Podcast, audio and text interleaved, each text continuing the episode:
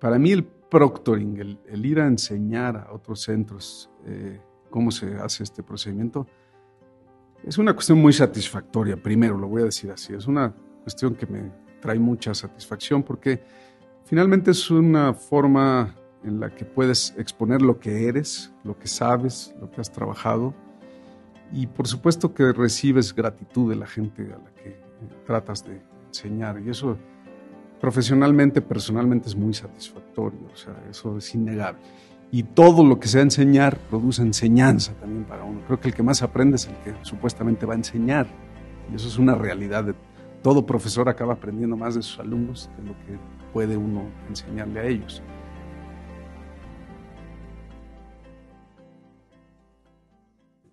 Hola, ¿cómo están todos? Bienvenidos a un nuevo episodio del podcast de Exitic, esto que es un café con el experto.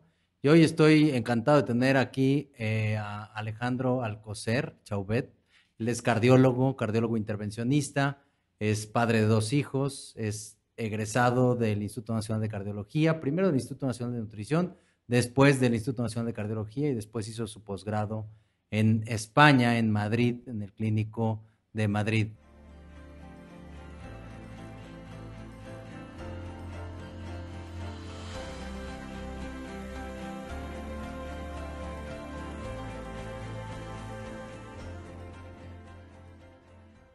Alejandro, bienvenido, muchas gracias, qué bueno que estás con nosotros. Hablando un poquitito de esto, cuéntame, ¿cómo fue este paso por España?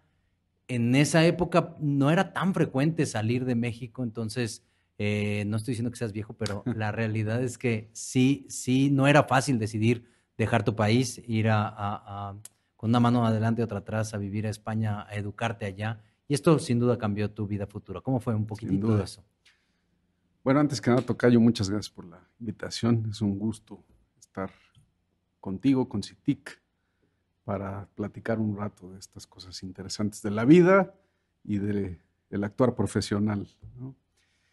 Pues mira, yo creo que como todo en la vida, uno a veces toma las oportunidades cuando es posible y es factible. Y en mi caso lo fue. En ese momento fue una decisión compleja, como siempre, siempre que vas a cambiar de país, que vas a ir a estudiar a otro sitio. Tienes, por supuesto, que cuidar muchísimos detalles económicos, eh, temas culturales de viaje, familiares, todo este tipo de cosas. Pero al final creo que es una gran experiencia, no solo profesional, creo que sin duda profesional es, es una experiencia muy importante, porque es ir a un país, digamos, no que tenga más capacidades que el nuestro, pero sí que tiene quizás un poquito más eh, organizados sus sistemas y, tiene la capacidad de, hacer eh, procedimientos que en algunas ocasiones, sobre todo en esa época, no hacíamos nosotros acá. Entonces había gran oportunidad de, desarrollarse técnica y profesionalmente allá. Y creo que además lo más importante no es eso, lo más importante es la experiencia de vida, ¿no? que sin duda el salir de tu país, el conocer una cultura distinta, el apreciar lo que tienes, eso te permite también apreciar lo que tienes bueno en tu país, no solo verle los lados negativos, sino los lados positivos a tu país. Cuando te comparas con otras culturas, otros sitios, es, un tema muy interesante, es muy enriquecedor y realmente es una gran experiencia de vida. Creo que es de lo mejor que me ha pasado en ese punto de vista, desde el punto de vista tanto profesional como personal. Fue una, una cuestión realmente muy gratificante en todos los sentidos. Algo que tú compartes con algunos otros cardiólogos es esta eh, cuestión de que eres hijo de un cardiólogo. Yo soy hijo de un médico, pero no, está, no, no estaba en el área de la cardiología. Pero tú eres hijo de un cardiólogo y siempre pues tiene sus pros y sus contras. En esa parte personal que es haber transitado en la cardiología con un camino a lo mejor abierto en ciertas formas, pero con un camino en donde siempre se te comparará con tu papá, que además es un extraordinario cardiólogo. ¿Qué ha sido para ti ser hijo del doctor Luis Alcocer de No, bueno, pues antes que nada es, un gusto, es un honor, ¿no? Finalmente, ahora sí que ahí me tocó nacer de esa familia, de esa, de esa persona. Y pues bueno, muy orgulloso siempre de mi padre y de lo que ha hecho, ¿no? Pero como bien dices, pues también en estos temas profesionales a veces es de gran ayuda, sí, yo te diría que por supuesto todo el apoyo que recibí para hacer mis estudios, para inclusive lo que comentábamos de salir al extranjero, todo eso pues fue en gran parte por el apoyo de, mi padre, ¿no?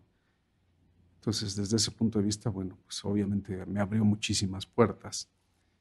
Y al retorno, eh, pues hombre, siempre quizás encuentres los caminos, se te faciliten al principio un poco en cuanto a las relaciones personales. Las relaciones de, de mi padre en este caso, que me fueron abriendo por lo menos las puertas para que te escucharan. No es lo mismo llegar y tocar una puerta de alguien que no te conoce o no sabe quién eres, a tener ya una relación más o menos establecida y poder abrir la puerta y que te escuchen y que sepan qué estás haciendo y qué, qué es lo que pretendes hacer. Entonces, yo creo que desde ese aspecto, pues bastante positivo.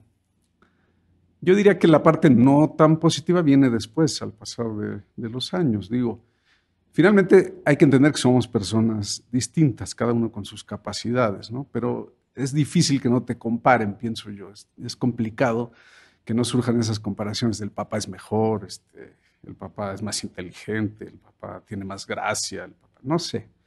Este tipo de cosas que creo que son naturales cuando uno ve al hijo y al padre y, hace una comparación directa y dice, bueno, me parece que tal o cual es mejor para tal o cual cosa. Pero por el otro lado, eh, creo que me he ido desarrollando, si bien en la cardiología, pues en otros campos un poco distintos a los de él, aunque también he metido ahí mis manos en los temas de hipertensión, dislipidemia, riesgo cardiovascular y bueno, eh, por supuesto que son temas también que son de mi interés.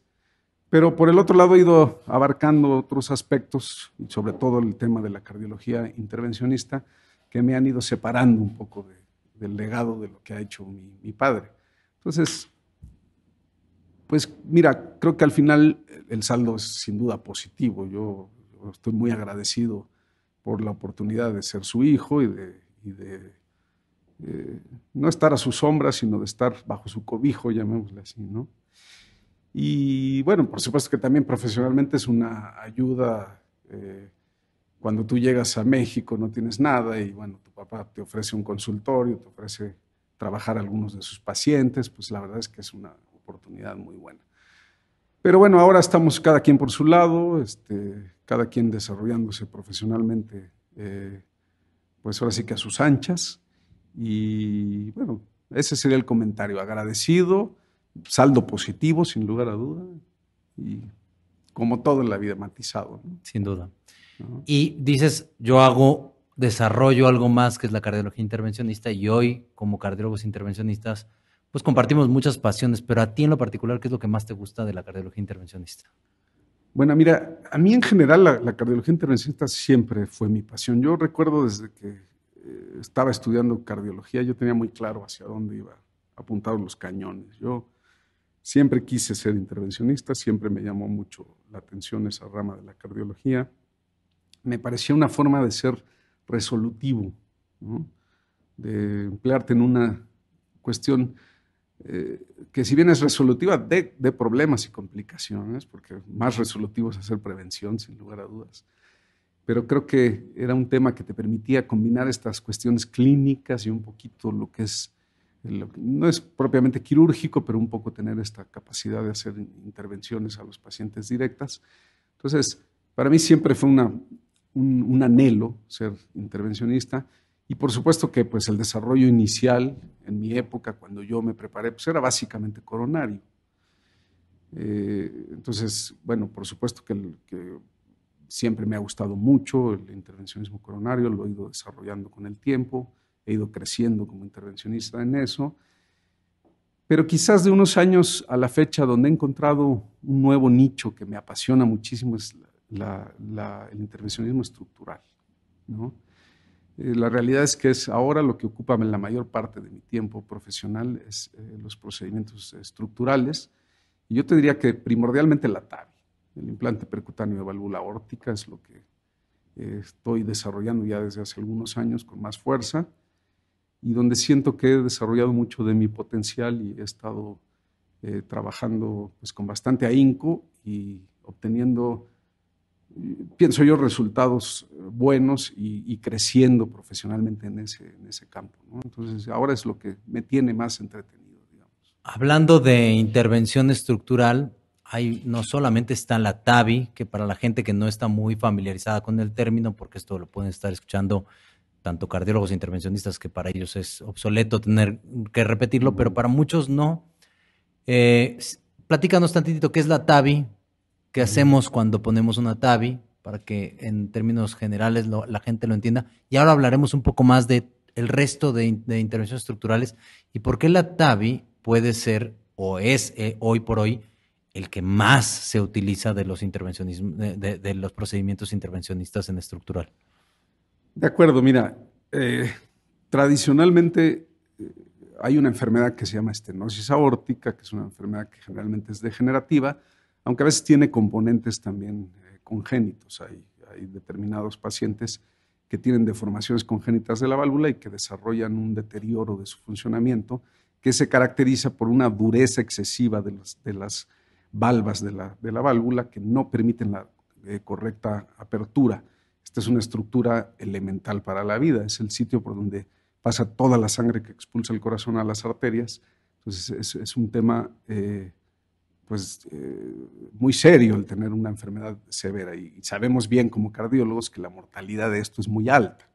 Es una enfermedad que puede ser tan o más grave que un cáncer, probablemente pueda matarte más tempranamente que un, que un cáncer. Entonces es una enfermedad seria que tradicionalmente se manejaba por medios quirúrgicos, se hacían cambios habituales de la válvula quirúrgica, se abría el pecho, bomba de circulación extracorpórea, se ponía la válvula, ya fuera mecánica o biológica, y bueno, los resultados pues eran buenos en general, pero había categorías de pacientes que eran de muy alto riesgo operatorio, de muy alto riesgo quirúrgico, y en esos pacientes se pensó para desarrollar esta tecnología. Básicamente lo que hace esta tecnología es implantar una válvula, pero por medio de catéteres. Entonces ya no hacemos una cirugía abierta, ya no abrimos el pecho, ya no necesitamos una bomba de circulación extracorpórea, sino que generalmente entramos por, las, por vía de las arterias femorales y lo que hacemos es abrir la válvula que está enferma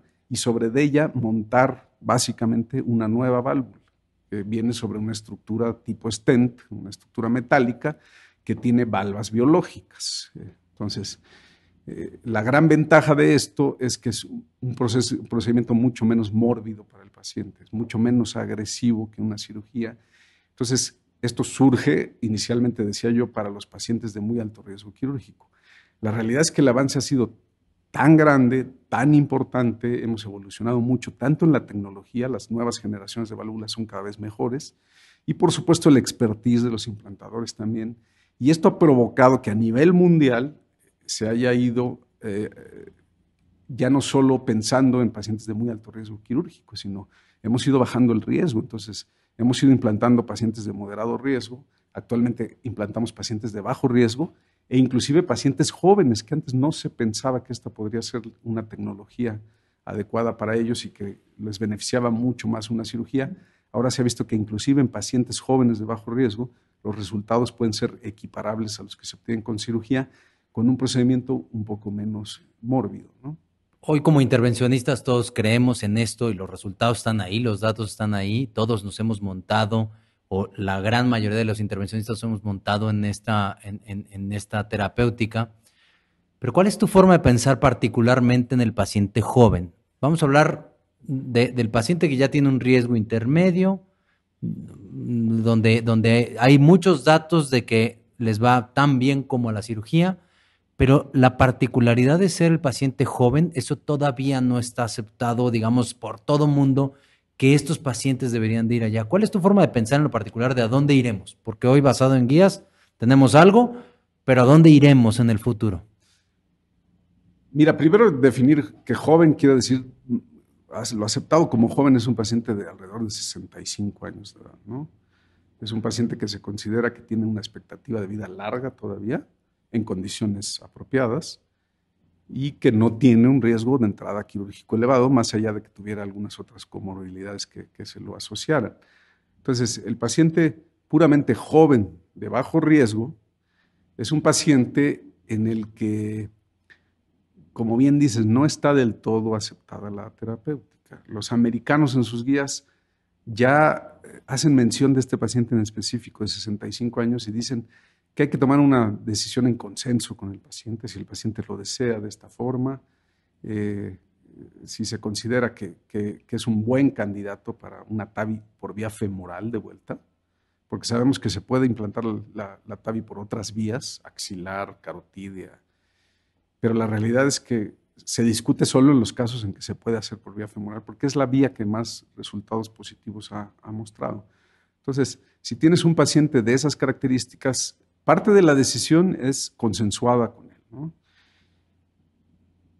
Pero creo que lo más importante entender básicamente en el paciente joven es que estamos obligados, si vas a ser un paciente joven, a entregarle un resultado prácticamente óptimo. Tú no puedes pretender tratar con, con vía percutánea, por un TAVI un paciente joven, que te va a dejar un resultado inadecuado, que le vas a dejar una fuga paravalvular, que le vas a dejar un gradiente residual elevado, que tiene algún riesgo muy alto, por ejemplo, de que le pongas un marcapaso por el tema de, la válvula, eh, o un riesgo de tener un evento vascular cerebral. O sea, es un paciente que tienes que ser muy cuidadoso con él. Es un paciente que debes de ofrecerle lo mejor posible. Y si lo mejor posible es la tabia, adelante. Si lo mejor posible para ese paciente en específico es la cirugía, tendrá que ir a cirugía. Esa es la realidad. Entonces, creo que sí vamos hacia allá. Creo que conforme la tecnología mejore, que logremos dejar menos complicaciones residuales, como son las fugas paravalvulares, los gradientes elevados, y podamos, en la medida que podamos también prevenir los eventos vasculares cerebrales, que es un tema de amplia importancia en un paciente joven, el evitar esta situación, pues estaremos hablando de, poder ofrecer resultados similares a los que la cirugía puede ofrecer en este grupo específico de pacientes. Entonces, si me preguntas, creo que hacia allá vamos, creo que va a ser una opción pero tenemos que tener muy en claro cuáles son las condiciones generales del paciente para entregar realmente un resultado muy adecuado. Y te lo pregunto porque, claro, eh, o sea, es muy claro que un paciente, cuando compara lo, invasivo que es quizás una cirugía versus lo, poco invasivo que puede ser la TAVI cuando se le plantea solamente por ese lado, el paciente puede estar sesgado a irse por una TAVI. Pero hay que ser muy juiciosos, hay que ser muy claros y hay que ser muy honestos con decir, si no puedo garantizar, bueno, uno nunca puede, en medicina no puedes hacer 100% de garantía, pero si uno no sabe que de antemano el resultado, como bien dices, puede por alguna razón ser un resultado no tan bueno como el que le podrían ofrecer por cirugía, sí hacer insistencia en que ese paciente se beneficia más de un procedimiento quirúrgico, por más que le pueda dar un poco más de miedo o de incomodidad ir a un, procedimiento ah, eh, abierto. Ahora bien, ha avanzado mucho más la TAVI. Esto te ha llevado a ti, al estar en un centro de alto volumen de, procedimientos valvulares, te, te, ha llevado a hacer lo que hoy todos entendemos en el argot se llama como proctor, que es como un profesor de la TAVI. Y tú vas y enseñas en muchos lados. Y, y esto también ha cambiado un poco tu vida cotidiana pre y post proctoraje, porque ahora tienes que viajar mucho para ir a, enseñar y hay muchos sacrificios que están detrás. Y te quiero preguntar en lo particular desde tu punto de vista es, esto, esto del proctoraje requiere también, evidentemente es algo que te puede traer un beneficio económico, pero requiere también, porque muchas veces sales, pierdes a lo mejor la posibilidad de atender un caso acá, y a lo mejor la parte económica es, es igual o menor lo que, lo, que, lo que ganaste si fuiste a enseñar a algún otro, algún otro país, etcétera. Pero también sacrificas mucho pues tu vida familiar, etcétera, por salir y enseñar, que requiere de una, un esfuerzo docente muy importante, lo cual es eh, eh, muy loable y te lo aplaudimos. Pero sí, esto nos ha implicado un sacrificio en muchos sentidos. ¿Qué es para ti la vida del proctoring? que, te agarró ya avanzado en la cardiología intervencionista. Sí, bueno, eso es un, un súper tema, Tocayo. O sea, la realidad es que para mí el proctoring, el, ir a enseñar a otros centros eh, cómo se hace este procedimiento, es una cuestión muy satisfactoria, primero, lo voy a decir así. Es una cuestión que me trae mucha satisfacción porque finalmente es una forma en la que puedes exponer lo que eres, lo que sabes, lo que has trabajado y por supuesto que recibes gratitud de la gente a la que tratas de enseñar. Y eso profesionalmente, personalmente es muy satisfactorio, o sea, eso es innegable. La realidad es que ir a, otros centros, tanto en el país, en la República, como, como en el extranjero, Centro y Sudamérica, es, es, para mí muy satisfactorio desde ese punto de vista. Más allá de que aprendo muchísimo, la realidad es que he tenido la, la capacidad de ir a o la posibilidad de ir a muchos lugares y he visto cómo trabajan en otros lugares. Y uno adquiere muchísimo conocimiento también personal de eso. Uno ve lo que está bien y uno ve lo que está mal de cada centro y uno ve, busca el equilibrio de estas cuestiones para tratar de establecer cosas que puedan ser positivas para el trabajo personal y para lo que uno hace en su centro. Entonces, también para mí es una gran enseñanza esto. Y todo lo que sea enseñar produce enseñanza también para uno. Creo que el que más aprende es el que supuestamente va a enseñar. Y eso es una realidad. Todo profesor acaba aprendiendo más de sus alumnos que lo que puede uno enseñarle a ellos. Entonces, creo que desde ese punto de vista personal para mí ha sido una situación muy satisfactoria. Económicamente, pues bueno, no, no te voy a decir que no sea algo que me ha dejado eh, eh, recursos económicos, por supuesto, pero es como todo, como bien dices, o sea, es salir, dejar lo que tienes acá, es un poco sacrificar lo que has construido acá para ir a hacer las cosas allá. Entonces, bueno, creo que en la parte económica es un equilibrio, más o menos. Mm, en el futuro quizás haya que retomar lo que uno tiene acá con más fuerza, porque esto no va a durar toda la vida y tampoco hay quien aguante estar viajando y saliendo tanto. Entonces creo que en el futuro tendré que retomar la cuestión de hacer las cosas como las hacemos en el sitio donde nos corresponde. Y desde el punto de vista familiar, pues mira, yo, mi familia me ha apoyado mucho, me han entendido. Este, por supuesto que implica sacrificios para mí, para ellos, por supuesto, el, que esté uno saliendo mucho. Yo lo que procuro hacer es trato, y ya, bueno, no me dejará mentir mi mujer, mis hijos, yo trato de, cuando estoy en casa, pues dar un tiempo de calidad para ellos, tratar de compensar este, este aspecto, pero bueno, siempre será complejo y, no lo completamente eh, íntegro que uno quisiera eh, podérselos brindar, ¿no? Pero bueno, hace uno su mejor esfuerzo en ese sentido. Y sí he recibido un apoyo muy importante. Creo que estamos conscientes todos en la familia de que es una época de trabajo, de este estilo de trabajo, que lo hemos ido asumiendo y que al final, eh, pues eh, yo creo que en todo se nota, se nota que también hay satisfacción de hacerlo, este, un, poco el egoísmo típico de cualquier ser humano, del, un poco de reconocimiento que siempre es bueno. Entonces yo creo que eh, mi familia lo ha entendido así y creo que en ese aspecto estamos bien. Pero sí pienso que no es algo eterno. Yo creo que llegará el momento en que puede ser que se acaben los proctorajes o puede ser que yo acabe de hacer proctorajes, ¿no? Porque sí, es una, es una vida complicada a veces, ¿no? Que ahorita que decías, pues también el reconocimiento y todo esto, me queda clarísimo que tú eres alguien muy reconocido en, en específico en el área de, de TAVI, o sea, como cardiólogo intervencionista sin duda, como cardiólogo clínico también, pero, pero sobre todo en donde digamos que, que ha sobresalido más todavía es en el área de TAVI.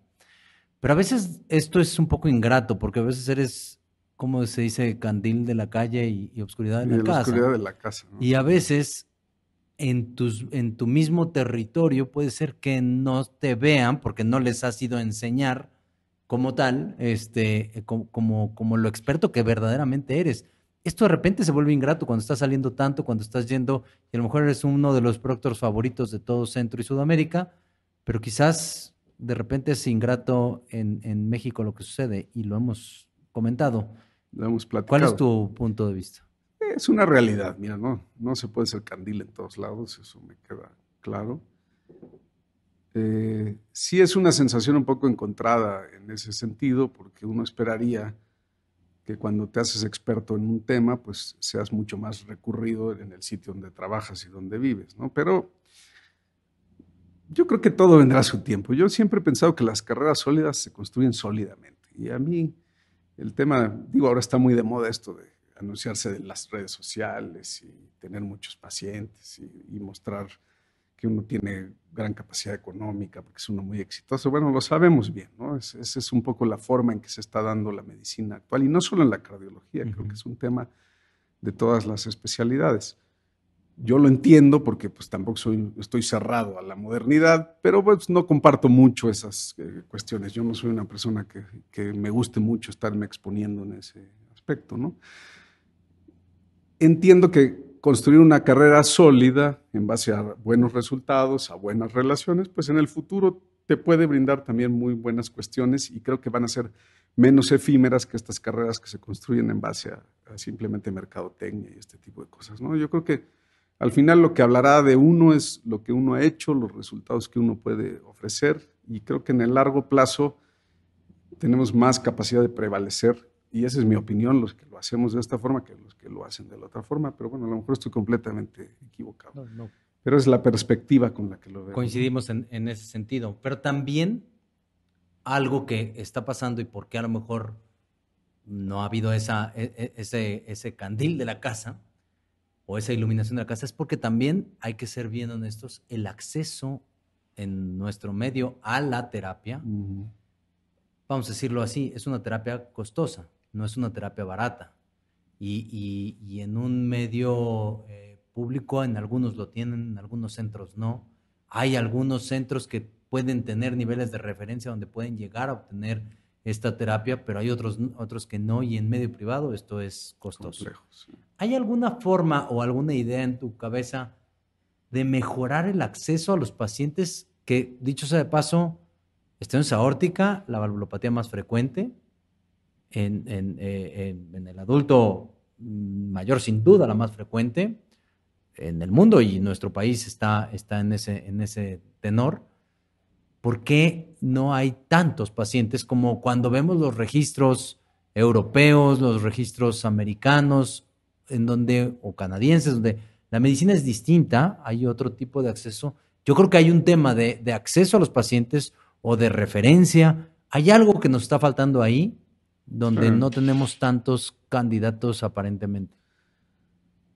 Yo creo que es multifactorial, ¿no? Por supuesto, hablaremos ahora de costos de la terapia, que es cara.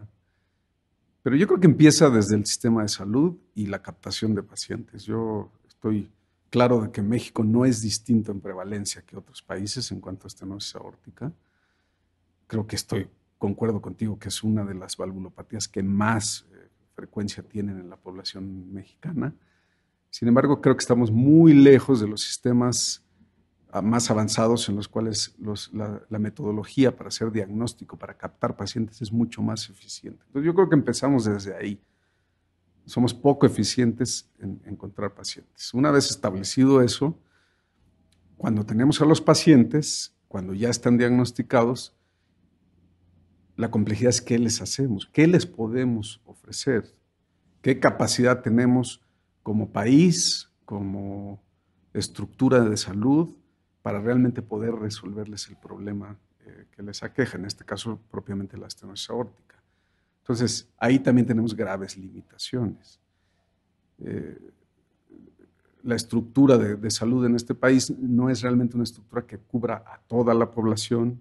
Hay eh, gente que está muy bien cubierta, otra que no está bien cubierta y hay gente que no está cubierta realmente, eso es una realidad. Y eso pues limita mucho la capacidad de poder hacer las cosas a la gente. Ahora, ya entrando en el tema propio de la terapéutica para, para estenosis aórtica, pues es, como bien dices, es una terapia bastante costosa.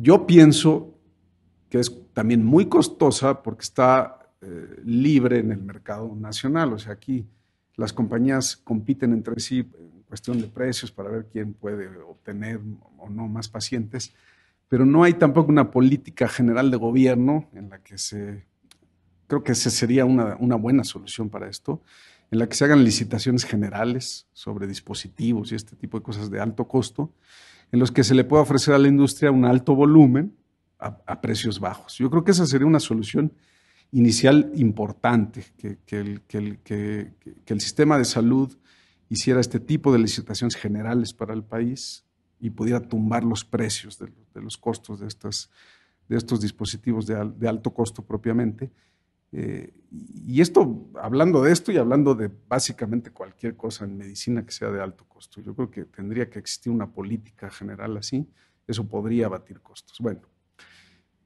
por otro lado, creo que también nosotros eh, cuando hacemos eh, medicina privada y este tipo de cosas, creo que tenemos que buscar también crear estructuras en las cuales formemos grupos sólidos de, médicos especialistas, grupos eh, multidisciplinarios que puedan atender estos problemas en forma global y poder también tener capacidad de negociación. No va a ser una capacidad de negociación como la puede tener el gobierno a nivel general, pero sí, si formas grupos sólidos, adquieres referencias de este tipo de pacientes para los grupos, se puede siempre gestionar eh, a lo mejor un tema de costos, hacer, buscar hacer procedimientos a menor costo, y eh, pues eso creo que podría facilitar las cosas en determinado momento.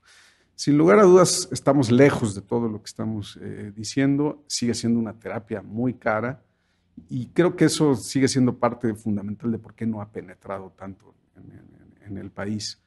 Pero bueno, creo que vamos relativamente por buen camino. Es, es, una realidad que sí ha bajado de costos. Si tú te acuerdas, cuando empezamos esto era eran descabellados los costos. Ahora, como hay competencia, como hay diversas empresas que están haciendo dispositivos, pues como todo mercado capitalista, pues la competencia va bajando los, precios, ¿no? Entonces, sí estamos en ese proceso, pero creo que nos falta aún mucho por hacer para poder hacer que esta terapia llegue realmente a quien la necesita, ¿no? Ese es el punto. Ese último comentario que tú me haces me da pie a la siguiente pregunta que te quiero hacer. O ya hay cuatro cinco plataformas diferentes, eh, cinco válvulas, digamos, diferentes, con diferentes precios, con diferentes estudios que respaldan a cada una de ellas, hay que decirlo. ¿Qué debe un cardiólogo intervencionista que, que, digamos, ya hace TAVI? ¿Qué debe de tener en su, en su conocimiento? Debe de conocer las cuatro o cinco plataformas, debe de ser experto en una, debe de al menos conocer los dos mecanismos distintos. ¿Cuál es tu opinión de qué debería de saber un cardiólogo intervencionista para decir es un cardiólogo intervencionista sólido? No te hablo de un proctor, te hablo de un cardiólogo intervencionista capaz de resolver la gran mayoría de los casos de estenosis aórtica. Sí, por supuesto. Yo creo que hay diversas válvulas en el mercado. Todas tienen características bueno, algunas similares, otras eh, muy distintas. Todas en, en, cierta medida resuelven el problema, pero sí creo que está uno obligado como intervencionista a por lo menos conocerlas eh, en términos generales y saber qué dispositivo en específico se puede adaptar eh, de mejor manera al paciente que estás tratando en ese momento. Yo siempre he sido una persona convencida de que el éxito de la TAVI se encuentra en todo lo que viene de protocolización previa al estudio. Tú, sabes, tú bien sabes que implantar la válvula a lo mejor no es una cuestión eh, que requiera de una especialización brutal, o sea, cualquier intervencionista con ciertas habilidades técnicas, creo que al final, mientras esté, se le esté explicando qué hacer, qué paso seguir, puede implantar una válvula sin mayor problema. Creo que lo que viene es lo importante es lo de atrás, la protocolización del paciente, el estudio, la tomografía. La tomografía es básica para esto.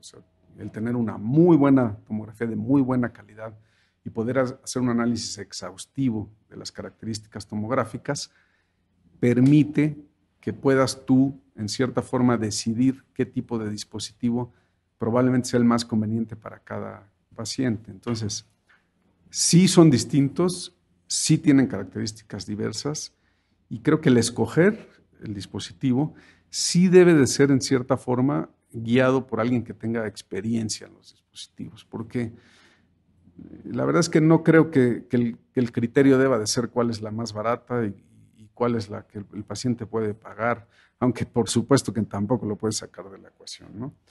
La realidad es que no, no hay grandes diferencias en precio, por lo menos no actualmente. Entonces, no creo que el precio haga la diferencia completa para decir, esta sí la puedo pagar, esta no la puedo pagar. Siempre va a haber ahí algunas diferencias en los costos, pero bueno, creo que no debería de ser el punto para escoger el dispositivo que vas a utilizar. Y creo que sí, eh, si tú como intervencionista estás muy casado con un solo dispositivo, pues también vas a perder esa capacidad de ampliar tu horizonte y de decir, esta válvula es mejor para este paciente o tal válvula es mejor para este paciente. Entonces sí creo que como intervencionistas está bien que diversifiquemos un poco. Yo no creo que valga la pena ser experto en todas. Yo, a mi entender, debe ser un experto en uno de los dos grandes grupos, una válvula balón expandible y una válvula autoexpandible. Y creo que ahí te puedes manejar muy bien. Tú ya escogerás, de las autoexpandibles hay mucho más opciones, ya escogerás cuál es la que te gusta más, la que te convence más, la que crees que te puede ofrecer mejores resultados, también basados en la evidencia, ¿eh? es muy importante mencionar que no todas las válvulas tienen la misma carga de evidencia científica. Entonces, creo que es importante también tener eso en cuenta. Entonces, creo que lo más importante es escoger uno o dos dispositivos y conocerlos a profundidad, sobre todo si te vas a ostentar como un intervencionista experto en TAVI. Debes de conocerlas muy bien y debes de ser extremadamente analítico en el análisis, de tus, analítico con tus pacientes. Las tomografías, te repito, para mí es algo indispensable. Y sobre todo, lo que platicábamos al principio, si estás pretendiendo hacer pacientes de bajo riesgo jóvenes, tienes que ser muy exhaustivo en ver tu tomografía y ver cuáles son las características de la válvula, el grado de calcificación, hacia dónde se extiende el calcio, el riesgo de que puedas romper un anillo, en fin, o el riesgo de que dejes una fuga paravalvular importante. Todo eso lo tienes que tener en mente antes de entrar al procedimiento y antes de tomar la decisión de si ese paciente es candidato o no para hacerse un TAVI. Entonces, yo creo que las, las válvulas, los dispositivos, allí están. La labor de uno es conocerlos. Yo no creo que nadie pueda conocer a fondo todos los dispositivos, tampoco creo que seamos tan capaces. Es muy difícil conocer un dispositivo a fondo, es muy complicado. Dos, es aún más complicado. Y si tú me dices, ¿quién conoce seis dispositivos a fondo? Creo que es muy complicado que alguien lo tenga, a menos que tenga un volumen realmente extraordinario. Entonces, yo creo que el consejo es ese, conocer muy bien las tecnologías de los dos grupos que ya dijimos, balón expandible, autoexpandible, conocerlas muy bien porque es muy importante que tú sepas o que puedas tratar de predecir cómo se va a comportar tu válvula al momento que la vas a implantar en el paciente específico en que la vas a implantar. Porque esa es la única forma que tienes razonable de poder prevenir complicaciones. Aquí lo importante es entregar buenos resultados y tratar de evitar en la medida de lo posible cualquier tipo de complicación para el paciente. ¿Te ha tocado rechazar un paciente como Proctor para TAVI porque el dispositivo no es el mejor. No digo porque la elección de hacerse tabio no, porque eso tiene, lleva todo un hard team y esto lleva toda una, una decisión previa que te hablen a ti. En teoría esta parte se debió de haber librado, pero a lo mejor el dispositivo que te está llevando a ti. Lo complicado de esto es que muchas veces a ti te llevan como instructor una, una válvula que quieren que aprendas de esa, de esa válvula, pero para, para, ti a lo mejor no es no es la ideal para ese paciente y tu labor como médico y tu, y tu obligación es decir, esta no va. Por supuesto. Claro que me ha pasado afortunadamente pocas veces, porque creo que las válvulas en general pueden cubrir un espectro muy amplio de pacientes, ya sea la balón expandible o la expandible. Yo te diría que probablemente el 90% de los pacientes pueden ser tratados con resultados óptimos con cualquiera de los dos dispositivos.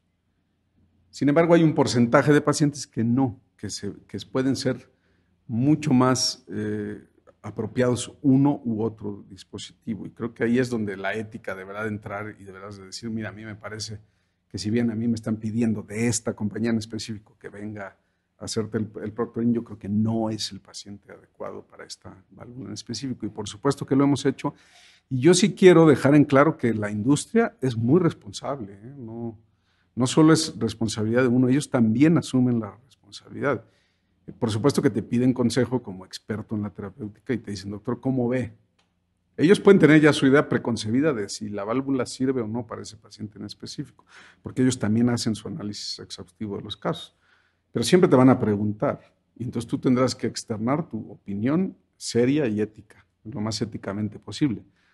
Y, y lo hemos hecho, y la industria, yo sí en ese aspecto creo que son muy responsables y si el proctor dice, este paciente no es para este dispositivo, o este paciente no es para TAVI, porque también sucede, La industria no insiste más y, al, intervencionista que quiera hacer el procedimiento se le dice, pues mira, o no es para este, búscate la otra empresa, o de plano consideramos que no es un paciente candidato para tal. Entonces, Qué bueno.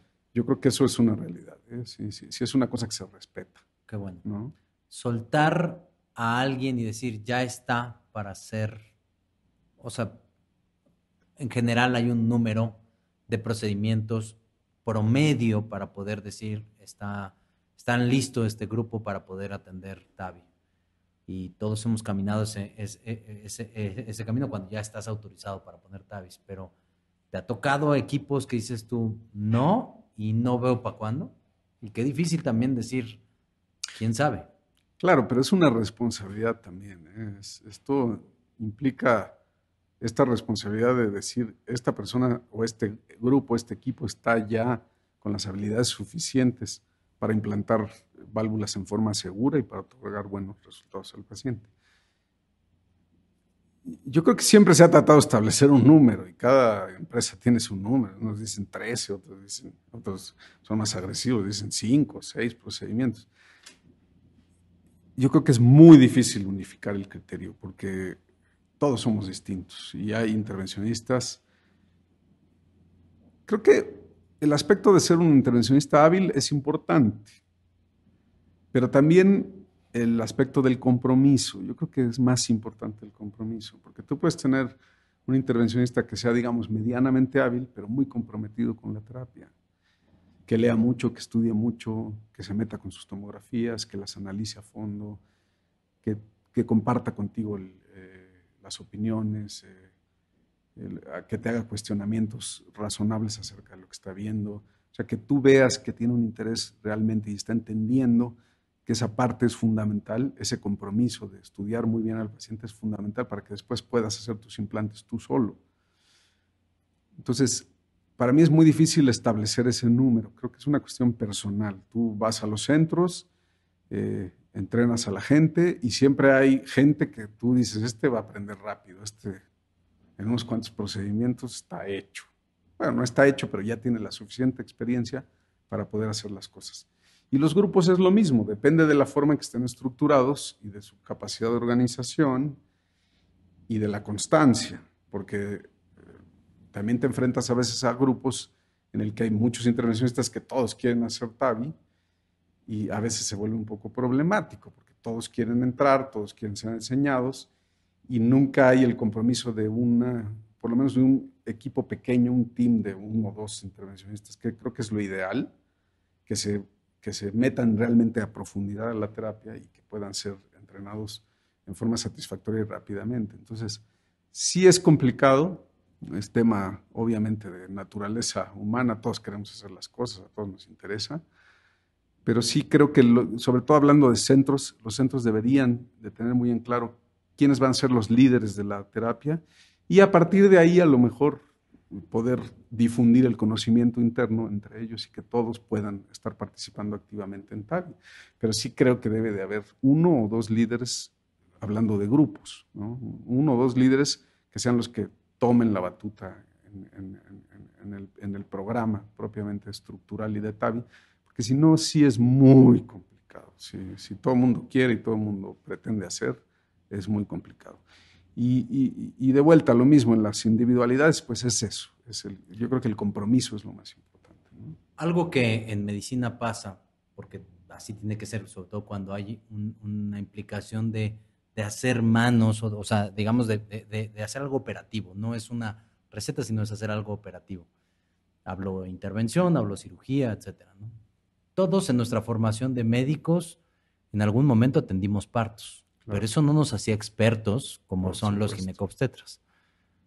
Lo mismo aquí, cuando todo fluye bien, quizás puede ser alguien muy hábil para cuando todo fluye bien, pero lo que hace verdaderamente a un experto es la capacidad de resolución de las cosas, primero de prevención de las complicaciones y dos, cuando se presentan, porque es medicina, porque se presentan, no es una ciencia exacta, cómo solucionarlas. Y a veces los números, evidentemente no se puede programar una complicación, pero los números quizás son buenos, el equipo es bueno, pero no ha pasado por una complicación y no sabes tú Hablo desde la parte del proctoring, ¿cómo te toca a ti decidir este grupo está, pero no sé cómo va a comportarse en una complicación porque no la puedo saber, no se le han complicado las cosas, lo cual quiere decir que también a lo mejor son muy buenos y han tenido suerte, porque eh, esto es cosa de números.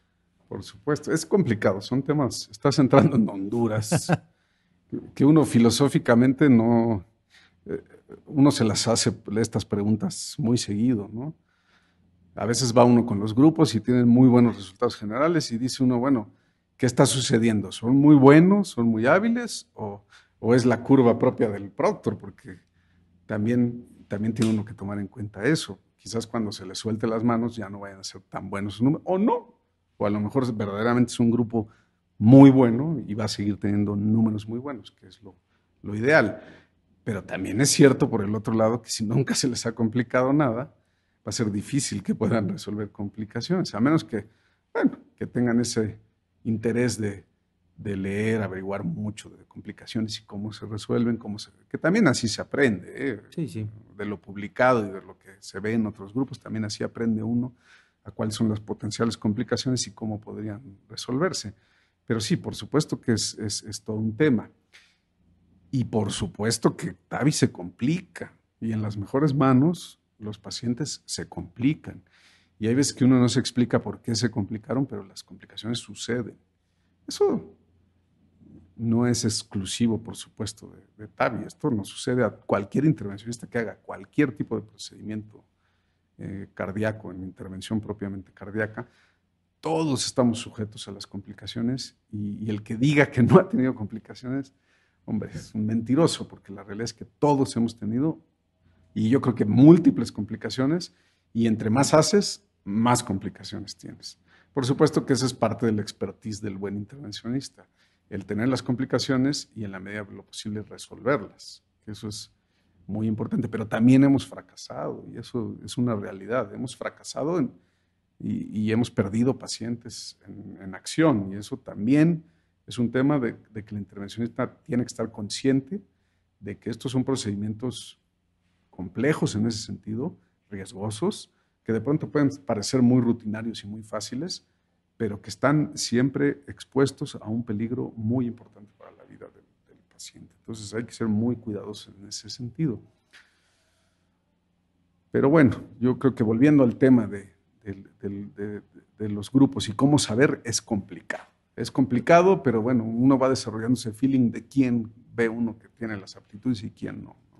Abriste este tema que mm, siempre acostumbraremos en este podcast preguntar cuál es el caso que más te ha marcado. Y muchas veces te marcan las complicaciones. Por supuesto. ¿Cuál es el que, Alejandro, dentro de los casos que seguramente varios te han marcado, cuál es el que tú recuerdas como que te ha marcado más en tu vida de, cardiólogo intervencionista, de estructural, de cardiólogo, de médico? ¿Cuál? Mira, tengo varios, no, no puedo decirte uno en específico. La realidad es que pues en los largos, ya son largos años. Tengo como 17 años ya ejerciendo este, esta profesión en específico del intervencionismo. Entonces hay que entender que he visto de todo y nos ha sucedido de, de todo. Entonces para mí es muy difícil decirte exactamente qué paciente.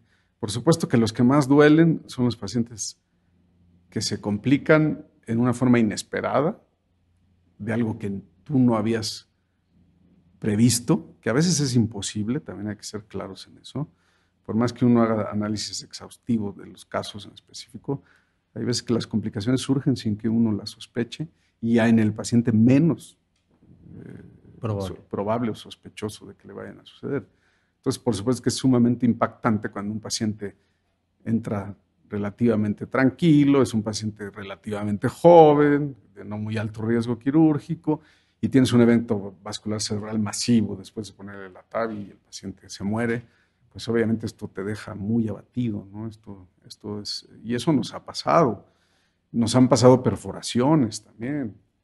El, manejo de la guía en TAVI es sumamente importante. Esa guía es una guía muy rígida que está dentro de un ventrículo, que es hipertrófico, que a veces es de cavidad muy pequeña, sobre todo en mujeres, uno puede pensar que la hipertrofia es muy protectora y es todo lo contrario. Esas hipertrofias son como mantequilla. Por más que tengan grosores de la pared muy importantes, las guías se van como mantequilla en esas, en esas paredes. Entonces, no es infrecuente el tener perforaciones. Hay que ser extremadamente cuidadoso en el manejo de la guía. Una perforación ventricular es una complicación que es muy difícil sacar adelante. Por más que tengas un staff quirúrgico a la mano, un quirófano apartado, muchas veces no llegas ni al quirófano. Y eso, pues obviamente son experiencias muy fuertes para el intervencionista, sobre todo porque son cosas que no te esperas. Y por supuesto he tenido complicaciones raras, extrañas, que digo, alguna vez las hemos presentado en los foros. Esa paciente que, a mí me dejó muy impactado, que, le dejamos el introductor eh, yugular por donde pasamos el, marcapaso y al momento de irse de alta la paciente, después de que todo el procedimiento fue muy bueno, que, que la TAVI se puso excelente, que la paciente respondió muy bien, se cometió el error o cometimos el error en el hospital de sacar el introductor venoso yugular con la paciente sentada. Hizo un embolismo aéreo cerebral y, la paciente pues obviamente tuvo una complicación muy seria neurológica y acabó falleciendo por esta razón. Entonces, a veces te topas con este tipo de situaciones que son muy complejas eh, personalmente porque no te las esperas y porque a veces se siente uno en cierta forma culpable de no haber previsto las situaciones y de no haber podido darles una solución más adecuada. Entonces, yo creo que eso es eh, no del día a día, afortunadamente, porque si no ya estaríamos trabajando en otra cosa, yo creo. Suceden con poca frecuencia, pero cuando suceden son muy fuertes, son experiencias muy fuertes para uno, lo dejan uno muy marcado. Es triste que nos acordemos más de las complicaciones que de los muy buenos casos que hemos podido resolver. Y también es triste que la gente de fuera se acuerde más de lo que te sucedió como complicación que de los casos que has resuelto satisfactoriamente. Pero bueno, es una realidad y, así es y estamos eh, siempre sujetos a eso como intervencionistas y bueno. Pero en este balance, si alguien de tu familia hoy, por grupo etario, voy a usar alguien de la edad de, tus papás, que fuera cercano, un familiar, incluyéndolos a ellos, claro. tuviera estenosis aórtica, ¿Tú hoy qué le recomiendas? Sin duda, Pavi. Yo creo que. Mira, hay que, hay que ser muy claros de lo que sucede también en nuestro país. Tenemos excelentes cirujanos cardiovasculares, pero a veces los sistemas no funcionan como uno quisiera. Y estoy hablando en general de la medicina pública. Y. Entonces, a veces los resultados quirúrgicos no son tan adecuados. Y, no, yo no culparía ni a los cirujanos ni a nadie en específico. A veces es el sistema que no funciona, que no está bien organizado y que no da resultados adecuados. Entonces, el escenario nacional es, sí, hay muy buena cirugía, hay grupos muy fuertes de cirugía que entregan muy buenos resultados, pero yo no podría generalizar ese aspecto. Y creo que la TAVI, es, en términos generales, una tecnología que te permite ser más homogéneo conforme la hagas bien en un grupo con experiencia, probablemente guiado por alguna persona de, más expertise, que hay muchos en el país, yo no soy el único, por supuesto, hay gente muy valiosa en este país que es mucho o, es, como yo o mucho más experto que yo en CAVI, o sea, hay gente que sabe mucho. Pues yo creo que, que sí, uno como intervencionista de poco, de poco eh, experiencia y eso, no está nada mal que pida uno soporte de esta gente que tiene más experiencia, buscando propiamente homogeneizar los, resultados. Y creo que TAVI lo permite. Es más fácil homogeneizar buenos resultados en TAVI que en cirugía, por todos estos aspectos que hemos hablado. Yo la verdad no tengo duda. ¿Qué te digo? A mí me gusta mucho la terapia. He visto a pacientes resolvérseles problemas muy serios en una forma relativamente sencilla. Son pacientes que entran en, falla cardíaca y salen caminando al siguiente que eso es verdaderamente increíble, la capacidad que tiene esta tecnología de hacerlo. Entonces, yo pienso que por ahí eh, van enfocadas las baterías y creo que eh, esto es lo que debe de estarse haciendo actualmente en el país, en la medida de lo posible, porque también hay las limitaciones de las que ya hablamos, económicas y todo lo demás que está ahí, ¿no? Pero que algo, creo que algo muy importante para darle peso a este comentario que haces es que tengamos números. No nada más la, la TAVI, que tengan números la cirugía para saber verdaderamente en dónde estamos parados y qué es lo mejor en el escenario hace rato decíamos, en un paciente joven con riesgo bajo, tienes que ofrecerle el mismo resultado que el quirúrgico, asumiendo que el quirúrgico es un resultado extraordinario. Pero hay que tener números, porque hoy por hoy la medicina es basada en evidencia y esta evidencia se tiene que sustentar en números, en registros, en, los resultados de los pacientes. Creemos que somos más homogéneos en TAVI, coincido con tu forma de pensar, pero detrás debe de haber un número y creo yo que en ese sentido tenemos que hacer más todos como comunidad médica de cardiología intervencionista. Para cerrar, Alex, si tú tuvieras que volver a hacer el recorrido desde medicina hasta donde estás hoy como adscrito de un centro hospitalario muy de mucho volumen eh, eh, en, medicina pública, en la medicina privada, en un centro muy reconocido en la Ciudad de México, como profesor proctor de esta terapia de, punta en la cardiología intervencionista. ¿Qué harías distinto si es que hay algo que, que distinto o harías todo igual hasta llegar a donde estás hoy? Esa es la pregunta más difícil de todas, ¿no? Yo, es muy difícil decir lo que hubiera hecho. La realidad es que lo que he hecho, he tratado de hacerlo lo mejor posible hasta el momento. Eh, y, creo que sigo tratando de superarme día a día. Y pues creo que esa es la parte más importante, o sea, hablar de, futuro y de decir que es el compromiso de uno es seguirse preparando, seguir tratando de entregar buenos resultados, seguir trabajando entusiastamente en lo que nos toca hacer. Y de ahí al hubiera, pues bueno, te diría que me hubiera gustado, este, no sé, formarme en esto en específico, en un centro de alto volumen europeo, por ejemplo, haber tenido la oportunidad de haber hecho esta misma formación en un sistema más estructurado y eso, porque finalmente uno, y hay que ser claros, nosotros nos formamos en el día a día, con el apoyo, por supuesto, de proctors extranjeros que en su momento vinieron a México a formarnos a nosotros.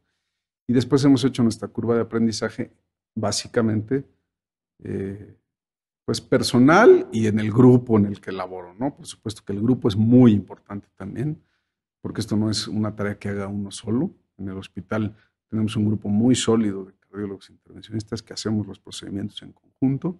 Si bien yo llevo un poco el liderazgo, pero la verdad es que hay mucha gente entusiasta en el grupo que ha permitido que esto haya crecido en forma muy importante y satisfactoria.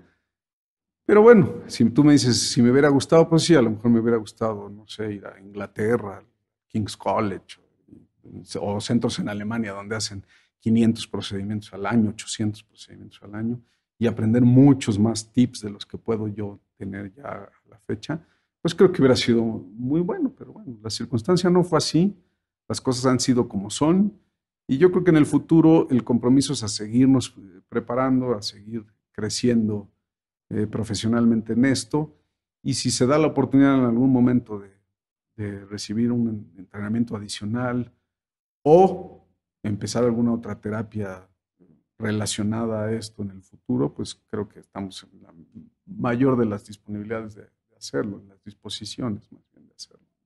Perfecto, Alex. ¿Algo más que quieras agregar? Hemos llegado ya al final de este podcast, pero algo más que te gustaría. Pues nada, yo felicitarte a ti porque creo que es muy interesante esta labor que estás comenzando a hacer con CITIC. Y felicitarte por CITIC. CITIC es algo, un proyecto que ha crecido brutalmente. Creo que ya te has vuelto como grupo y como, como institución, CITIC se ha vuelto ya eh, un trabajo muy reconocido. Ya eres eh, un congreso, una, plataforma que ya está en la mente de, básicamente todos los cardiólogos intervencionistas.